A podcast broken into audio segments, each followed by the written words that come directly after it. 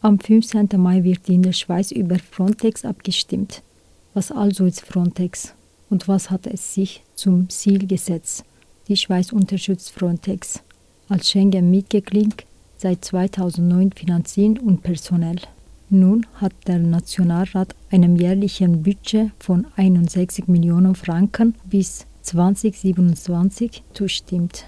Dies macht im Gesamtbudget der Frontex ca. 5% aus, womit in der Schweiz beträglich zum gewaltvollen Abstimmungsregime der EU beträgt.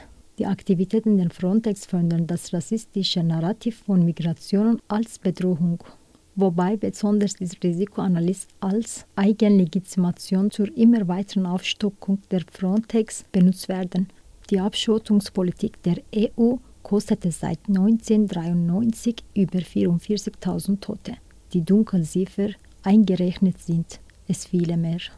Andri Mando arbeitet aktiv im Referendumskomitee No Frontex.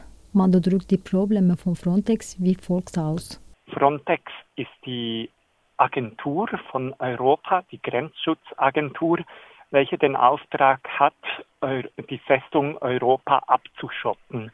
Und tagtäglich führt Frontex Pushbacks ähm, durch oder sie schaut weg, wenn Pushbacks stattfinden. Sie schaut weg, wenn Menschenrechte von Menschen auf der Flucht oder Migrantinnen an den europäischen Außengrenzen mit Füßen getreten werden. Ein Pushback ist eben illegal, ist eine Menschenrechtsverletzung und Pushback heißt gruppenweise gewalttätiges Zurückdrängen von Menschen, die eigentlich einen Asylantrag stellen möchten. Er sagt, dass Frontex in der Praxis gegen die Menschenrechte verstoße und fährt fort. Konkret ist es sehr schwierig für äh, People on the Move, also für Migranten, Migrantinnen oder flüchtende Personen, Frontex vor Gericht zu bringen. Das braucht erstens viel Zeit, zweitens viel Geld und drittens sehr viele, sehr gute Anwältinnen und Anwälte. Und das sind genau die Ressourcen, die Menschen auf der Flucht nicht haben oder Migrantinnen, wenn sie unterwegs sind. Und deshalb ist es bisher kaum gelungen, Frontex wirklich vor äh, einem großen Gericht für die Menschenrechtsverletzungen zu verurteilen. Allerdings, wenn man jetzt nicht nur den Gerichten glaubt, sondern auch dem, was die Menschen, die migrieren, selbst erleben und dem, was zahlreiche NGOs, also Organisationen, Menschenrechtsorganisationen auch seit Jahrzehnten berichten, dann muss man schon sagen, dass Frontex wegschaut oder mitmacht beim massenhaften Sterbenlassen an den europäischen Außengrenzen. Ich weiß nicht, ob man das als organisiertes Verbrechen bezeichnen möchte, aber wir sagen von ein, wir sprechen von einem politisch gewollten Mord.